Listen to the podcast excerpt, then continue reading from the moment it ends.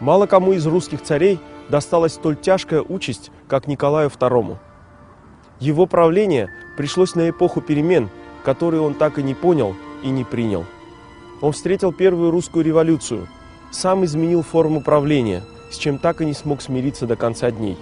Он вверг Россию в пучину Первой мировой войны, уничтожившей его династию.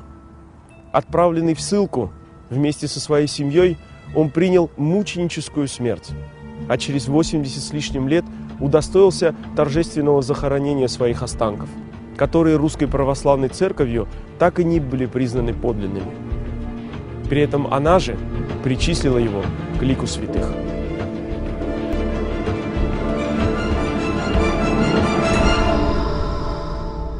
Аудиожурнал. Будущий государь, старший сын императора Александра III и императрицы Марии Федоровны, родился 6 мая 1868 года. Детские годы Николая прошли в стенах Гатчинского дворца. К великому князю был представлен в качестве воспитателя не слишком толковый и авторитетный генерал Данилович. Зато англичанин Хис не только научил воспитанника образцовому английскому языку, но на всю жизнь приучил к спорту и здоровому образу жизни.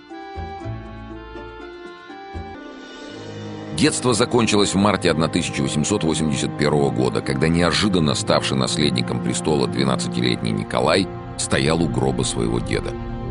Едва ли он думал, что ему придется встретить не менее мученическую смерть. Между тем занятия шли своим чередом – Мальчику предстояло освоить восьмилетний общеобразовательный курс гимназии и пятилетний курс высших наук, включая в последние историю, русскую литературу, политическую экономию, право и военное дело, а также обязательные для военного вольтижировку, фехтование, военное правоведение, стратегию, военную географию, службу генерального штаба.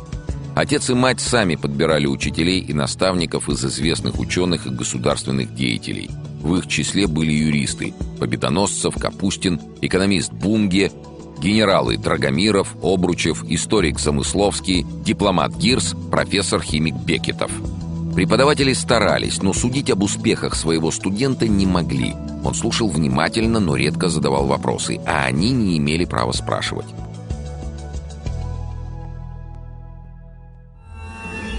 Совершеннолетием в 1884 году цесаревич принял присягу, получил кучу орденов и поступил на действительную службу в чине поручика, сначала в лейб-гвардии Преображенском полку, а затем капитаном и командиром эскадрона лейб-гвардии Гусарского полка.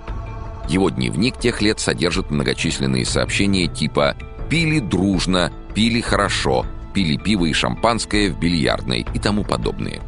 Будущий царь добросовестно подсчитал, что только за один вечер было выпито 125 бутылок шампанского и в качестве своего спортивного успеха отмечал, как напоили нашего консула во время путешествия по Нилу. Перебесившись в лучших гвардейских традициях, Николай впоследствии вел весьма трезвый образ жизни, но для управления огромной страной ему не хватало совсем иных качеств.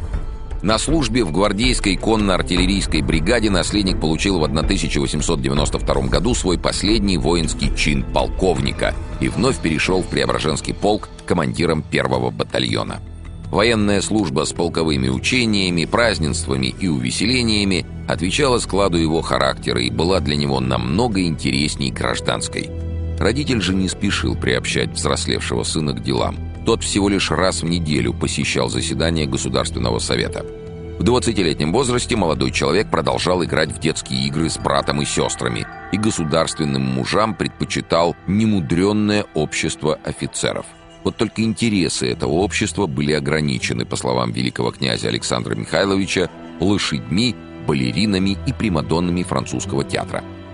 В этом кругу цесаревич встретил и первую любовь, восходящую звезду балета Матильду Кшесинскую. Впрочем, роман развивался без скандальных историй и был благопристойно и вовремя закончен. Наследнику престола надлежало найти соответствующую супругу. Среди кандидатур были принцесса Маргарита Прусская, правнучка последнего короля Франции Луи Филиппа Елена Орлеанская, сестра Вюртембергской королевы, но в итоге заболевший Александр III остановил выбор на забракованной, было это перед этим, гессенской принцессе Алисе.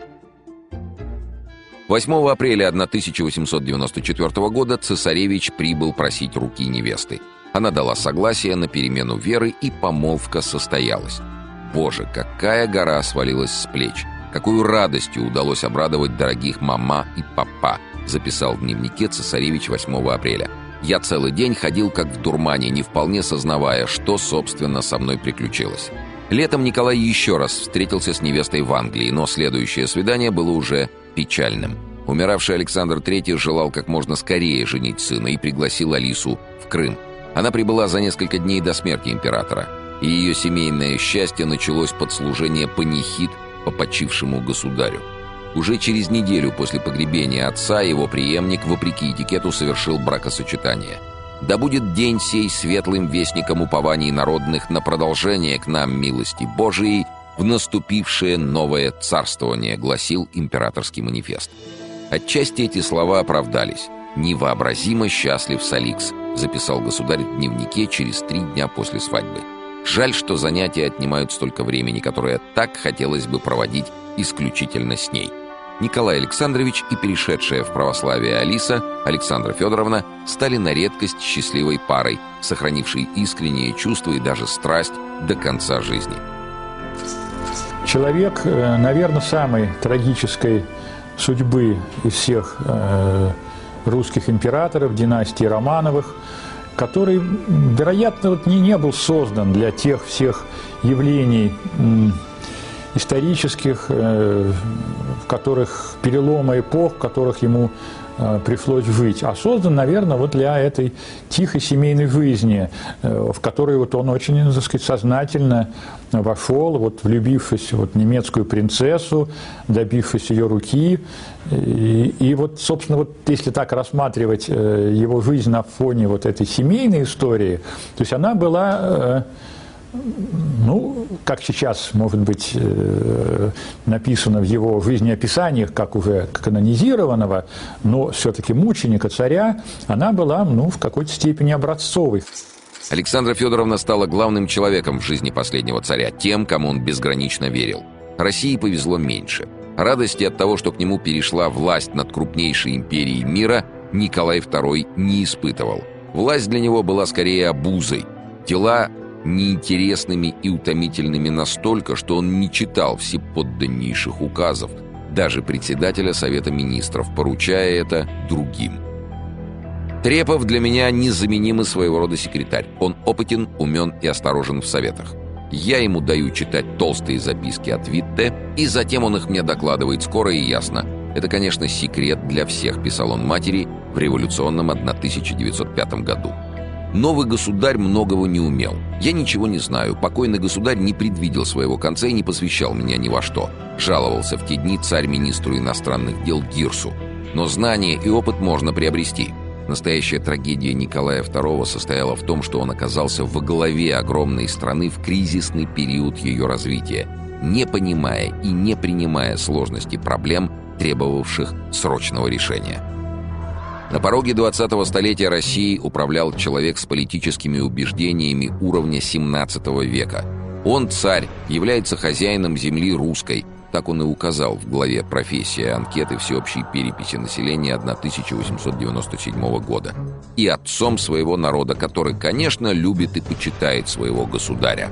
Царю помогают слуги-министры, которые, правда, пытаются навязать ему свою волю, но их в любое время можно прогнать а против выступают какие-то интеллигенты и народцы, покушающиеся на его законную власть, всякое решение которой, по сути своей, является выражением воли помазанника Божьего. Образцом взаимоотношений между народом и властью Николай II считал эпоху своего предка Алексея Михайловича. Он даже собирался заменить чиновничьи мундиры на боярские одежды того времени – этот неглупый, образованный и воспитанный человек, к сожалению, не обладал способностью видеть последствия своих решений хотя бы на один шаг вперед. К тому же он не любил советников умнее и сильнее себя. Вскрывавшиеся же просчеты и поражения встречал с неизменным фатализмом. Значит, на то воля Божья. Вступив на престол, Николай II подтвердил верность политическому курсу отца в своей речи перед представителями Тверского земства – В ответ на пожелание, чтобы законы в России стали обязательными для всех, права отдельных лиц и общественных учреждений охранялись, а сами они получили права свободно выражать свое мнение, царь обещал охранять начало самодержавия так же твердо и неуклонно, как его отец. Аудиожурнал. Молодой государь по-своему любил Россию, сознавал, что к роли правителя подготовлен плохо, но следовал раз и навсегда усвоенным понятиям. Самодержавная власть оставалась для него на протяжении всей жизни высшей ценностью. Выше нее для Николая была только семья. Одним из первых законов нового царствования стало утверждение 29 апреля 1896 года бело-сине-красного национального флага. Под этими полотнищами прошла коронация императора Николая II. Участникам церемонии раздавались бело-сине-красные нагрудные ленточки. Почетным гостям вручались памятные медали на бело-сине-красных лентах. Однако царствование началось не слишком удачно. Торжество состоялось 14 мая 1896 года в Москве, где древний обряд в Успенском соборе Кремля сочетался с новинками технического прогресса. В 9 часов вечера, когда государь с императрицей вышли на балкон дворца, обращенный на замоскворечье, императрице был подан букет цветов на золотом блюде, в котором был скрыт электрический контакт. И как только императрица взяла в руку букет, тем самым замкнулся контакт и был подан сигнал на центральную электрическую станцию. Первой запылала тысячами лампочек колокольня Ивана Великого, и за ней заблистала повсюду в Москве иллюминация, вспоминала Матильда Кшесинская. Однако под утро 18 мая случилась трагедия. На Ходынском поле, где должен был состояться народный праздник с раздачей пива, меда и царских подарков, с вечера собралось до полумиллиона человек. За порядком никто не следил. В огромной толпе началась давка, а когда в 6 часов утра началась раздача гостинцев, люди рванулись к киоскам и сараям с выпивкой, топча друг друга – Схлынувшая толпа оставила сотни убитых и покалеченных. Явилась полиция, пожарные, примчались репортеры и фотографы, которых гнали прочь. Мертвых и еще живых на телегах под рогожами повезли в больницы и полицейские участки. По официальным данным, в тот день пострадало 2690 человек. 1389 из них погибли. Николай II ожидал появления на свет наследника престола, но императрица рожала девочек. Ольгу, Татьяну, Марию, Анастасию. Империя оповещалась о рождении царских детей торжественными манифестами. Но процарствовав почти 10 лет, Николай II не имел сына, и важнейший государственно-династический вопрос не был решен. Назначенный преемником по закону младший брат Георгий в 1899 году скончался от туберкулеза, и право на трон перешло к следующему брату, Михаилу Александровичу.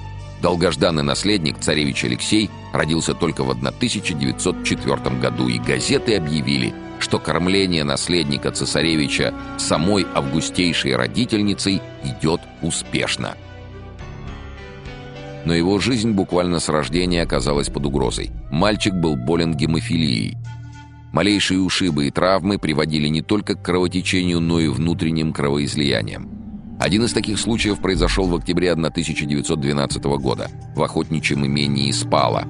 И царь писал своей матери «Дни с 6 по 10 октября были самыми тяжелыми. Несчастный маленький страдал ужасно, боли схватывали его спазмами и повторялись почти каждые четверть часа. От высокой температуры он бредил и днем, и ночью, садился в постели, а от движения тотчас же начиналась боль. Спать он почти не мог, плакать тоже, только стонал и говорил «Господи, помилуй». Эти печальные обстоятельства способствовали появлению у трона различных, как сказали бы мы сейчас, экстрасенсов и представителей нетрадиционной медицины. Первым из них стал французский магнетизер Филипп Низье-Вашо – Последним – знаменитый Григорий Распутин. Но если бы только это. При Николае II, последнем из Романовых, Россия вступила в 20 век такой аграрно-индустриальной державой, вот, во многом уступающей еще другим европейским странам, но тем не менее сделавшей огромный скачок. и при этом, вот, при таком достаточно серьезном изменении социального и экономического устройства, оно оставалось самодержавной монархией, где ну, грубо говоря, даже не было строгого понятия, что такое закон. Ну, собственно, вот если я государь, я возьму сейчас грязный листочек бумажки, напишу на нем несколько слов, собственно, это и есть закон. Вот. В стране нет понятия современного правительства, потому что каждый министр назначается индивидуально и не зависит ни от кого из коллег. Значит, в России нет понятия закона, в России нет процедуры законодательства как таковой. Э, и много чего еще нет из того, что сейчас худо-бедно для нас с вами привычно. Вот. В этих, э, в этих условиях э, трагедия, наверное, самого царя было то, что он, в принципе, был при всем неплохом образовании, при том, что он совершенно не был каким-то там злодеем, кровавым и так далее, он был, так сказать, вполне интеллигентным человеком, но это был человек по уровню политического развития, такой нормальный русский царь 17-18 века. Вот он плохо понимал, что он живет уже в 20 веке. Наиболее дальновидные политики, как министр финансов Витте, сознавали необходимость модернизации в политической сфере. Общественное развитие невозможно остановить репрессиями и мерами полицейского воздействия. Но манифест 1903 года о предначертаниях к усовершенствованию государственного порядка объявил только об отмене круговой поруки в крестьянской общине, обещая реформу местной администрации и требуя соблюдения существовавших законов. Из проекта манифеста Николай II вычеркнул обещание предоставить свободу слова и совести. В 1904 году при Министерстве внутренних дел был учрежден Совет по делам местного хозяйства, к работе которого привлекались представители земств и городов. И это было пределом радикализма для правительства Николая II накануне революции. Уже развернулись в 1902 году массовые волнения крестьян на Украине – Экономические стачки рабочих перерастали в политические и прошла первая всеобщая забастовка на юге страны в 1903 году.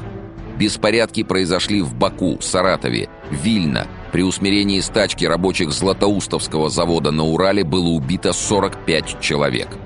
Вновь подняли голову разгромленные было революционные организации. Возникли подпольные партии социал-демократов и социалистов-революционеров – от рук террористов пали министр народного просвещения Боголепов, министры внутренних дел Сипягин, Плеве, уфимский губернатор Богданович, финляндский генерал-губернатор Бобриков. Не прибавила популярности государю и авантюра на Дальнем Востоке. Взять для России Маньчжурию, идти к присоединению к России Кореи. Мечтает под свою державу взять и Тибет. Хочет взять Персию, захватить не только Босфор, но и Дарданеллы – рассказывал о планах царя военный министр Куропаткин. Николай, вопреки осторожной политике своих дипломатов и министра финансов Витте, ввязался в получение концессии на вырубку леса на севере Кореи и сделал участника этого бизнес-проекта статс-секретаря Безобразова своей правой рукой по дальневосточным делам – Личная политика царя способствовала обострению отношений с Японией, к срыву мирных переговоров и проигранной в итоге русско-японской войне 1904-1905 годов. Сухопутные войска терпели поражение. Военно-морская база Порт-Артур была сдана врагу ее командующим, а флот был разгромлен в Цусимском морском сражении. На фоне набиравшей силу революции военная катастрофа воспринималась как результат бездарного правления царя. Николай всегда оставался так вот в душе таким истинным самодержцем, который плохо понимал, а, почему он не может сделать э, как самодержец то или иное э, действие, которое он считает правильным. Вот, допустим, в 1905 году летом встретился он с германским императором, так сказать, на Балтике, на маленьком а, островке, если я не путаю. И подписал э, договор о союзе с Германией, который принципиально противоречил имеющимся у России обязательствам о союзе с Францией. Но Николай счел нужным, что вот он с братом Вильгельмом, так сказать, должны так поступить. Ну вот хорошо, что потом министр иностранных дел там и Витте бросились его уговаривать, объяснять Николаю, то есть вполне взрослому человеку, что ну, не может его страна иметь противоречащие друг другу обязательства, потому что это невозможно, ну, по, ну в принципе невозможно. Это дипломатический скандал, по крайней мере, что в России есть определенные связи, обязательства. С Францией это союзник, ты там колоссальные экономические объемы идут, опять же, Франция взаимодавится еще уже к России, что это невозможно. Вот. Ну вот еле уговорили. По их настоянию Николай II направил Вильгельму II письмо с нереальным предложением дополнить договор декларацией о неприменении его в случае войны Германии с Францией. 1905 год открылся расстрелом направлявшейся к царю массовой демонстрации петербургских рабочих. Сам Николай приказа стрелять не давал – за несколько дней до побоища он объявил министру внутренних дел Святополк Мирскому о негласном введении осадного положения и 6 января уехал из столицы в Царское село. Но ни он, ни оставшиеся власти не сделали и попыток предотвратить кровопролитие. Со следующего дня на улице и площади Петербурга вывели солдат, которые 9 января расстреляли шествие рабочих, вышедших с хоругвями, портретами царя и царицы, с пением псалмов и «Боже, царя храни».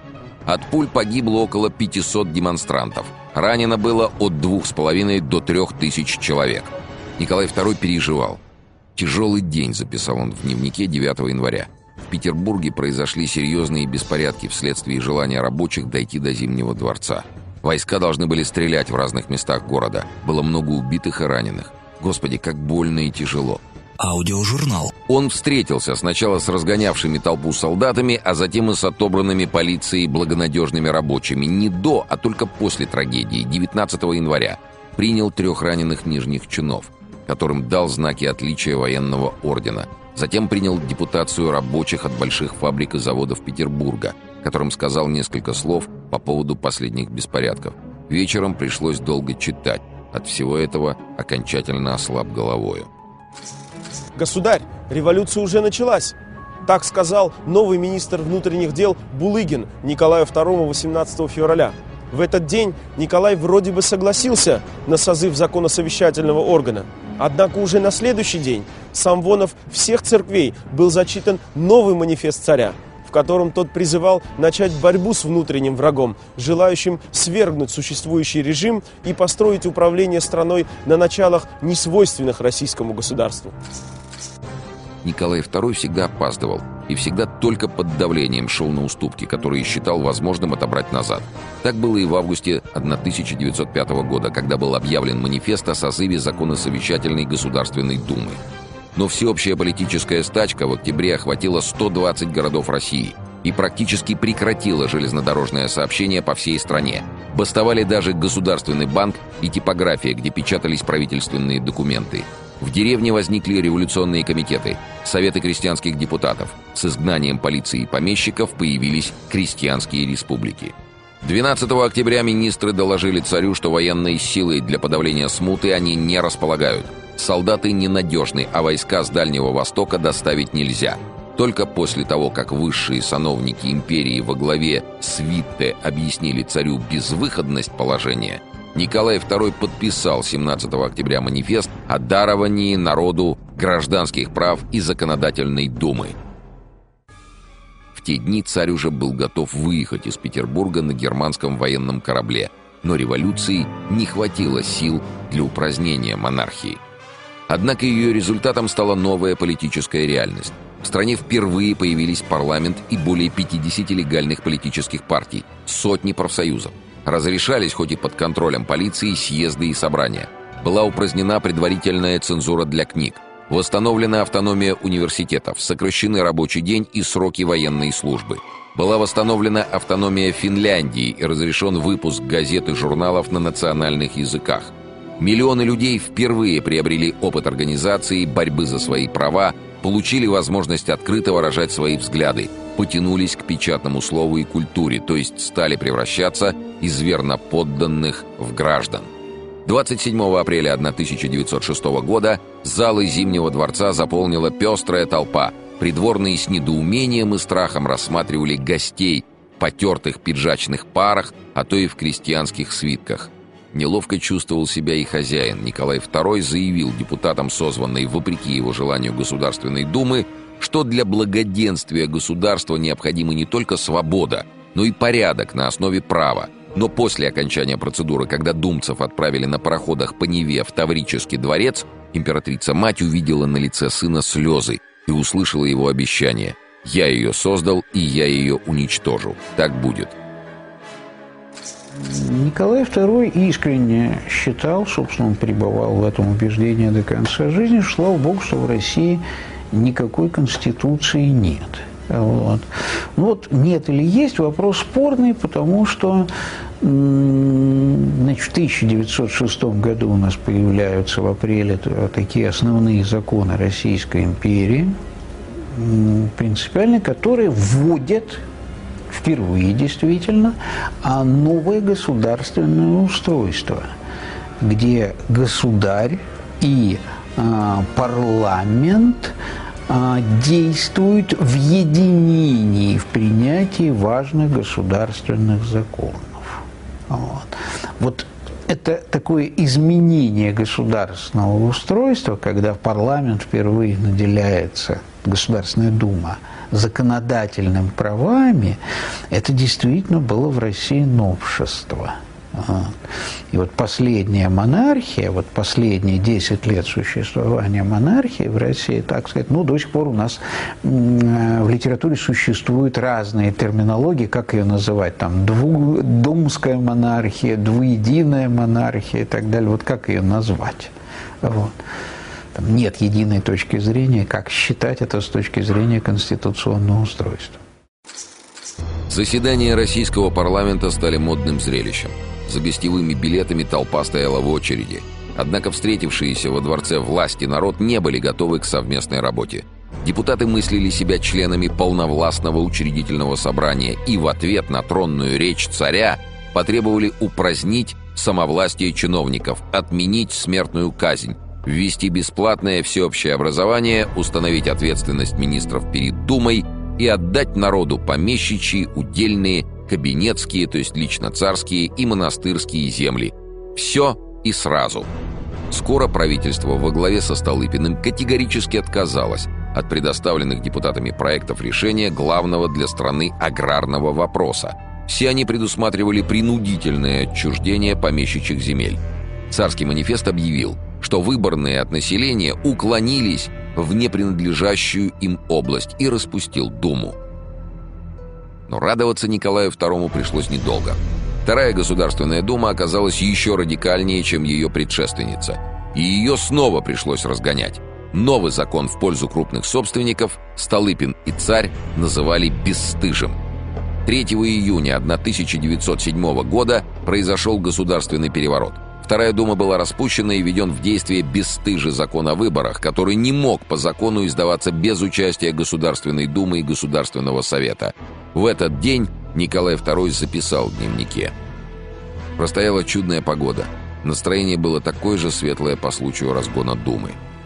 Новый премьер-министр Петр Столыпин стал последней крупной политической фигурой в окружении царя. В его планы входили не только репрессии, но и реформы, призванные сверху решать задачи, вызвавшие революцию – Целью аграрной реформы было сохранение помещичьего землевладения и создание в деревне слоя мелких собственников за счет разрушения общинного землевладения. В газетных интервью, тогда это было новостью, он говорил, в центре забот правительства стоит преуспеяние Института мелкой земельной собственности. Настоящий прогресс земледелия может совершаться только в условиях личной земельной собственности, развивающей в собственнике сознание как права, так и обязанностей. Далее Столыпин планировал создать бессословные волосные, уездные и губернские земства с низким имущественным цензом. Для рабочих он планировал введение страхования по болезни, инвалидности и старости. Для женщин и детей – освобождение от ночного и подземного труда. Планировалось введение всеобщего начального образования и принятие некоторых вероисповедных законов для облегчения перехода из одной конфессии в другую – Все это, по мнению Столыпина, должно было открыть двери для крестьян-собственников во властные структуры на местах, а также ограничить тотальное господство дворянства. К 1915 году из общины вышло 3 миллиона человек, то есть примерно 26% крестьянских дворов. И сейчас это оценивается по-разному, и как успех, и как провал главного дела жизни Столыпина. Выходили из общины прежде всего те, кто хотел землю продать, как поступили 1,1 миллиона хозяев. В единоличники вышло к началу войны полтора миллиона крестьян – 10% всех крестьянских дворов, а фермеры-хуторяне только 200 тысяч дворов, то есть 2%. Столыпин рассчитывал осуществить свои реформы за 20 лет, но не успел. Слишком самостоятельным премьером были недовольны царь и его окружение. По их мнению, в стране уже наступило успокоение – в Думе против него выступили и левые, и правые. Первые видели в его политике защиту помещичьей собственности, другие – покушение на свое господство в деревне.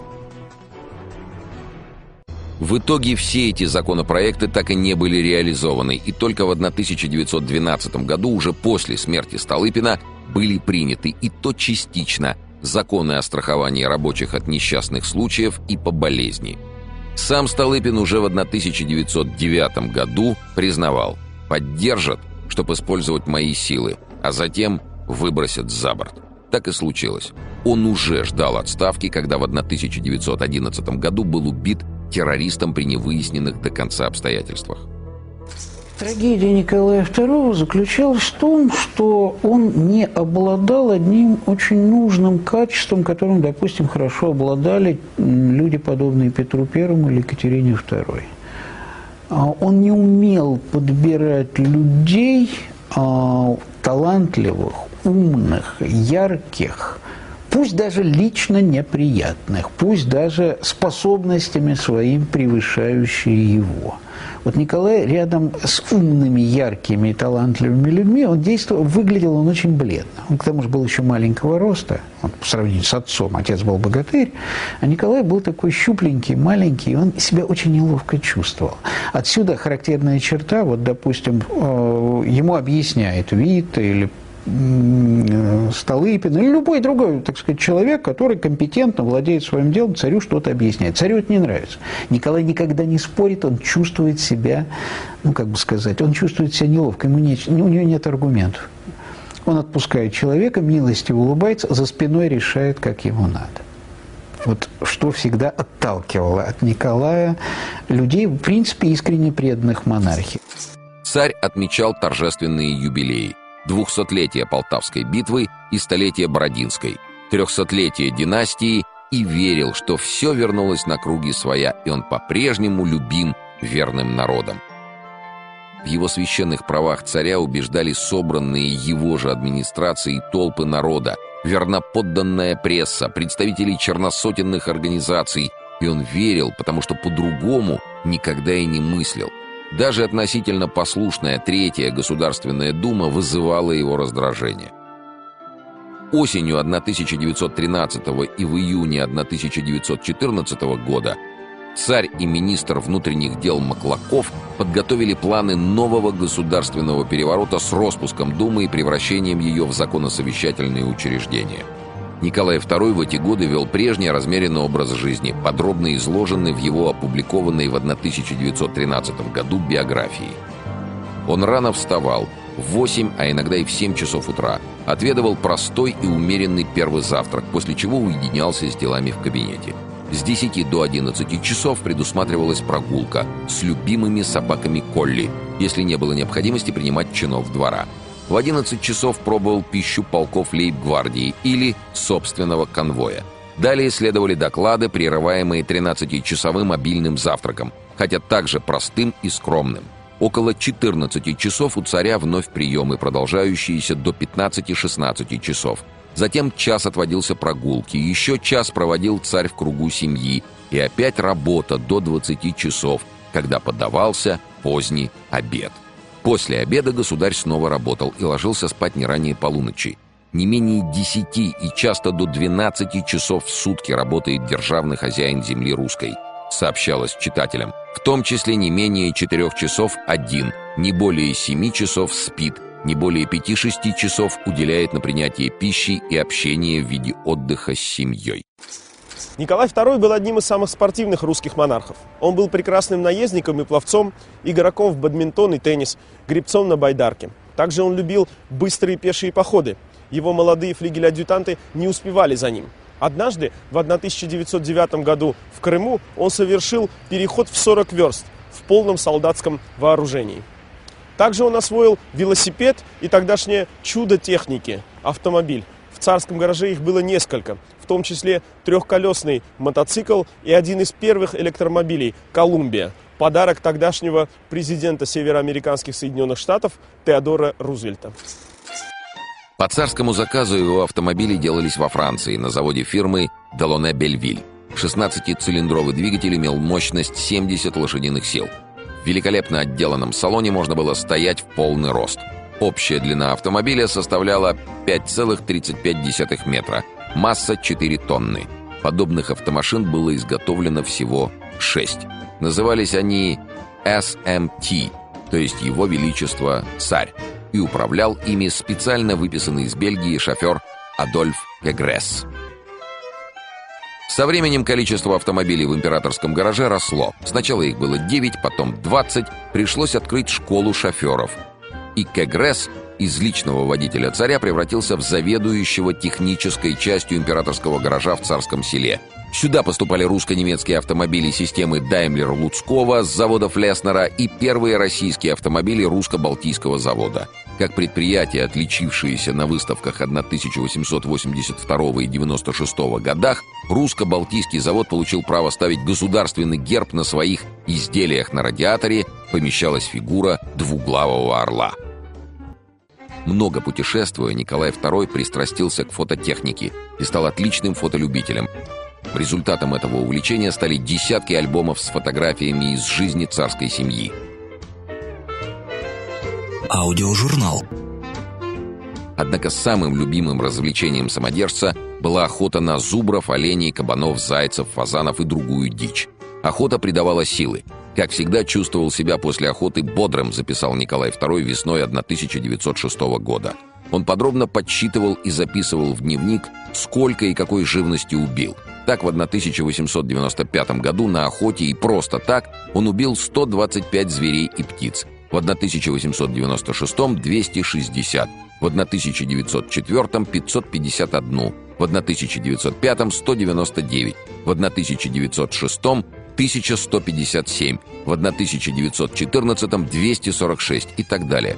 Когда не на кого было охотиться, царь, будучи прекрасным стрелком, палил в любую мишень.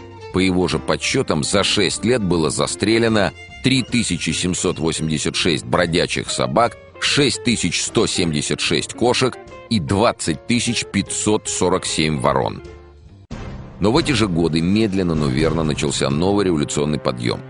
Два с половиной предвоенных года были наполнены острейшими международными и внутриполитическими коллизиями. Буквально у порога России отполыхали Итало-Турецкая и две Балканские войны. Число забастовщиков в 1913 году резко подскочило и за первую половину 1914 года приблизилось к размаху, достигнутому в годы Первой Российской революции. Бастовало более миллиона человек. Летом в столице вновь строятся баррикады, а в дневниках у Николая II все то же. С кем обедал, завтракал, какая погода, кто из министров был с докладом. В 1911 году прошла всеобщая забастовка студентов. В 1912 были раскрыты попытки поднять восстание на судах Балтийского и Черноморского флотов. Произошло восстание солдат в Ташкенте. За 7 месяцев 1914 года в стране бастовало полтора миллиона человек, что вполне сопоставимо с 1905 в знак солидарности со стачкой бакинских рабочих забастовали предприятия Петербурга, Москвы и других городов. После расстрела митинга на Путиловском заводе в Петербурге началась всеобщая забастовка, появились баррикады. Начавшаяся война вызвала патриотический подъем в стране и сбила волну антиправительственных выступлений. Неплохо показала себя на первых порах и армия. Австро-венгерские войска были разгромлены на полях Галиции – и русское командование стало готовить наступление на Венгрию и Берлин. Но весной 1915 года победы на Восточном фронте сменились поражениями. обнаружилась неподготовленность страны к войне. В расчетах на краткосрочность военных действий ошиблись все воюющие страны, но возможности для исправления ошибок у них были разные.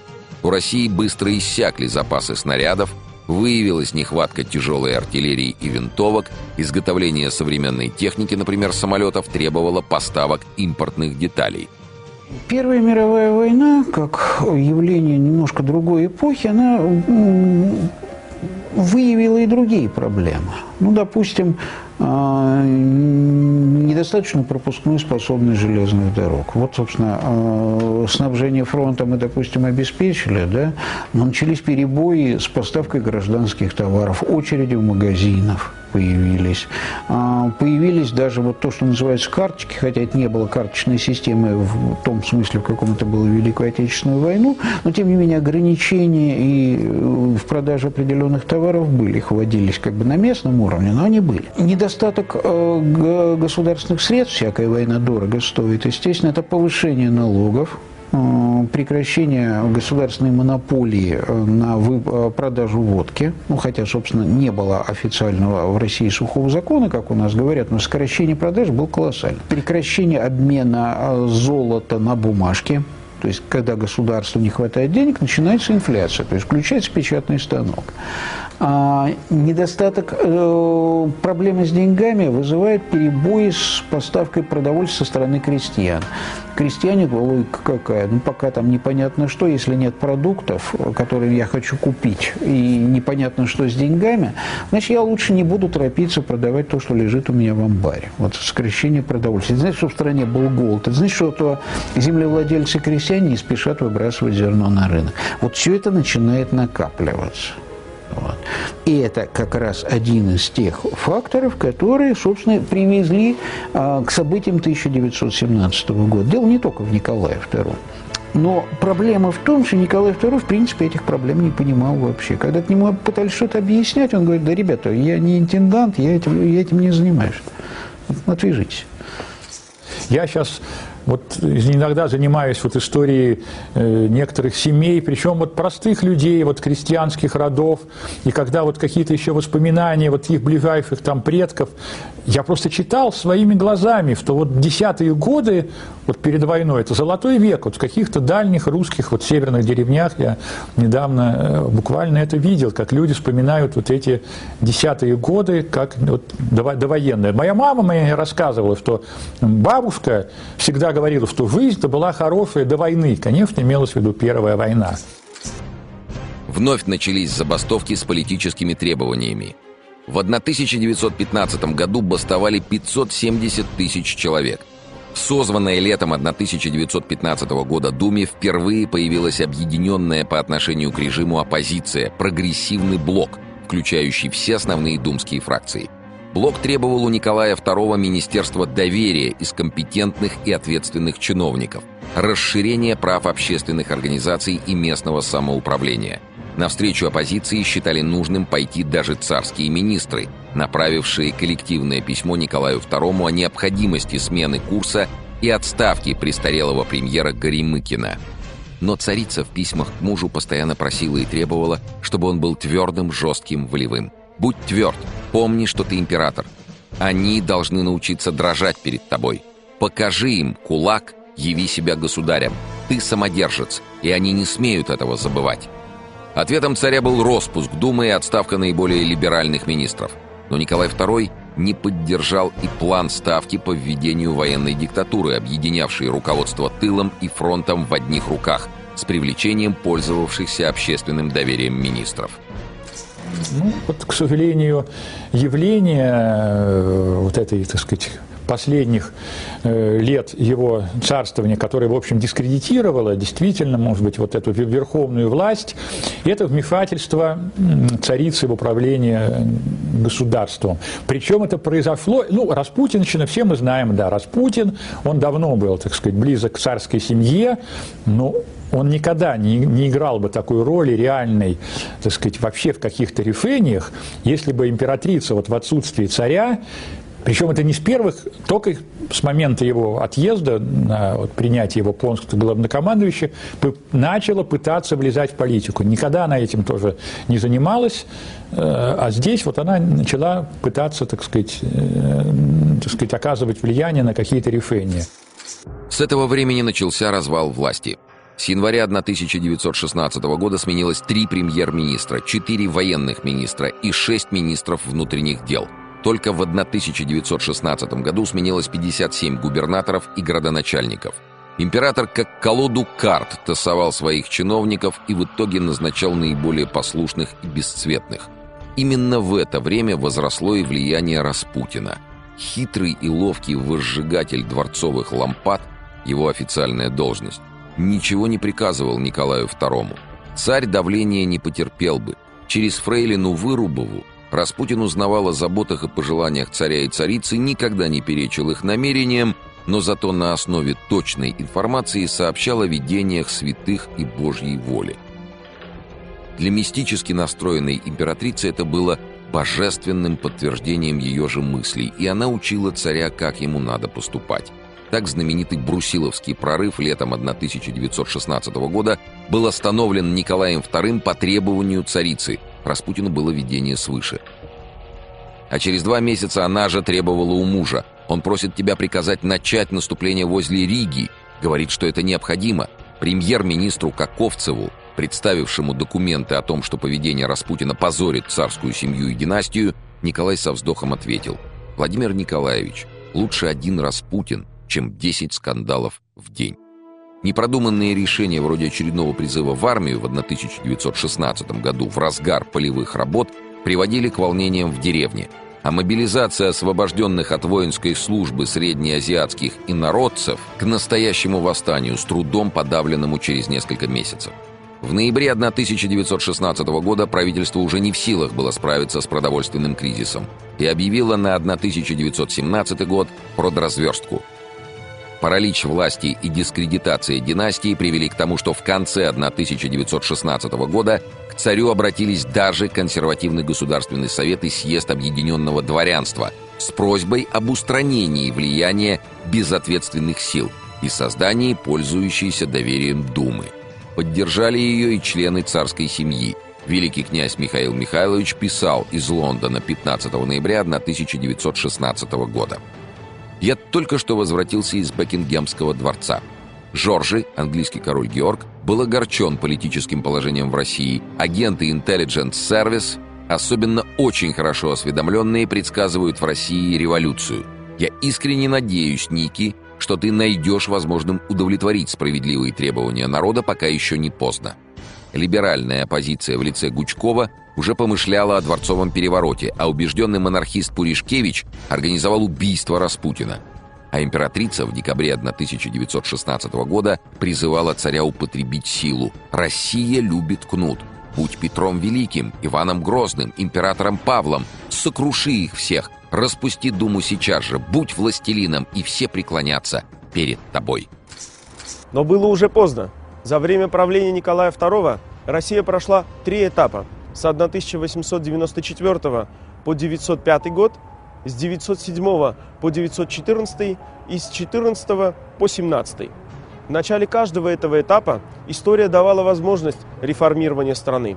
Однако все они неизменно заканчивались либо революцией, либо близкой к ней ситуацией.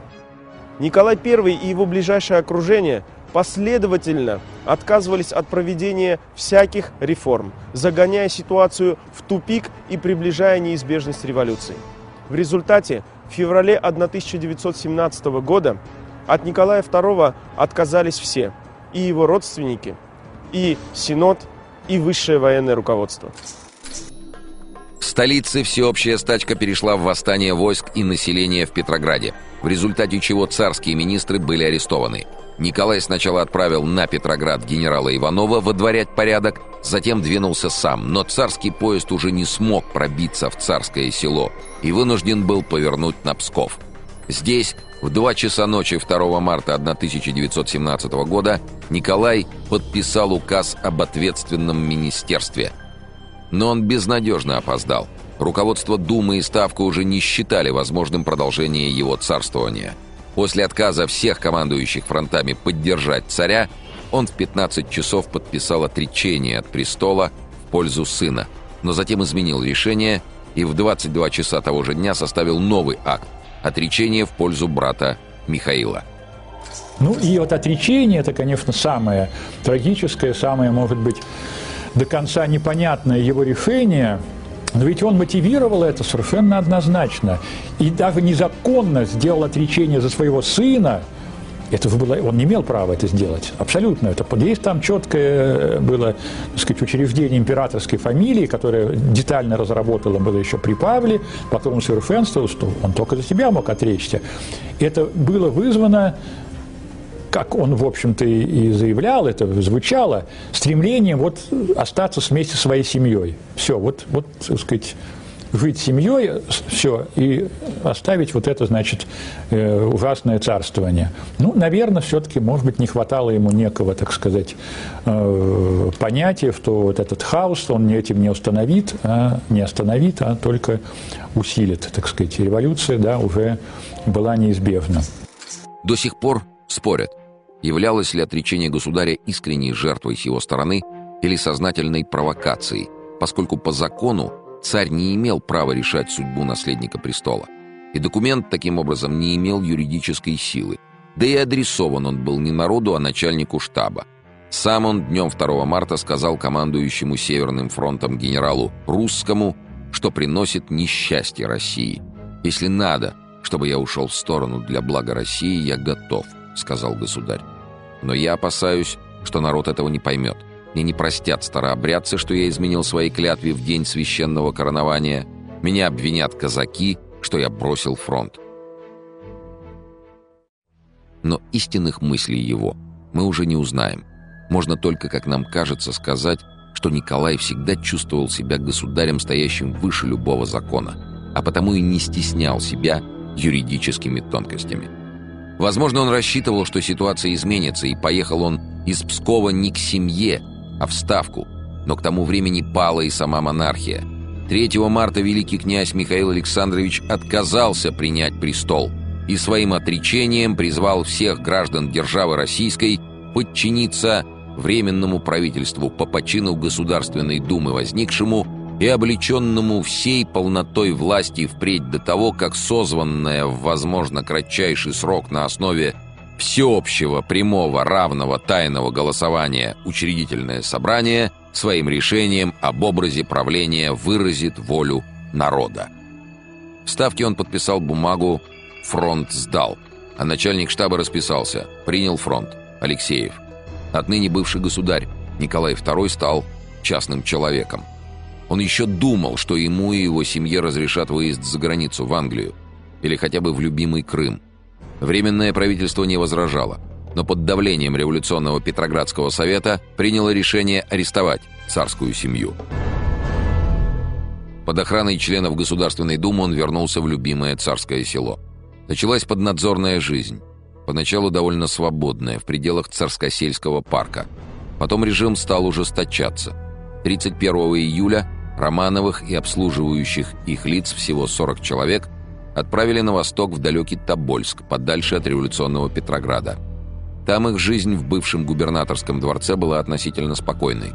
Церковные службы, чтение, уроки с сыном Алексеем, прогулки во дворе, заготовка дров, вечерняя игра в карты и домашние спектакли.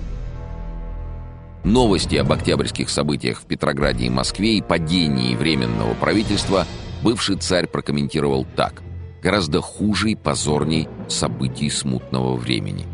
Его терзало то, что подлецы-большевики заключили мир с Германией. Получалось, что ни успокоение, ни победа над врагом его отречения не принесло. Уходила в прошлое и его любимая армия. С царя и наследника потребовали снять погоны. Этого свинства я им не забуду, в сердцах написал он в дневнике. Между тем, новое правительство приняло решение перевести царское семейство в Екатеринбург, чего желали и уральские большевики. 30 апреля 1918 года московский уполномоченный Яковлев сдал Николая Уральскому областному совету. Скоро Вся семья собралась в печально известном доме купца Ипатьева, в котором для нее был установлен вполне тюремный режим. 6 мая Николай II справлял свой 50-й день рождения. Час четвертью посидели в саду, погрелись на теплом солнышке. Он еще не знал, что обречен. В России разгоралась гражданская война. Против большевиков поднялась вся Сибирь. В этих условиях бесполезно говорить о том, кто виноват в расстреле царя – Москва или уральские большевики. В ночь с 16 на 17 июля 1918 года Николай II, его семья и слуги были расстреляны. Аудиожурнал.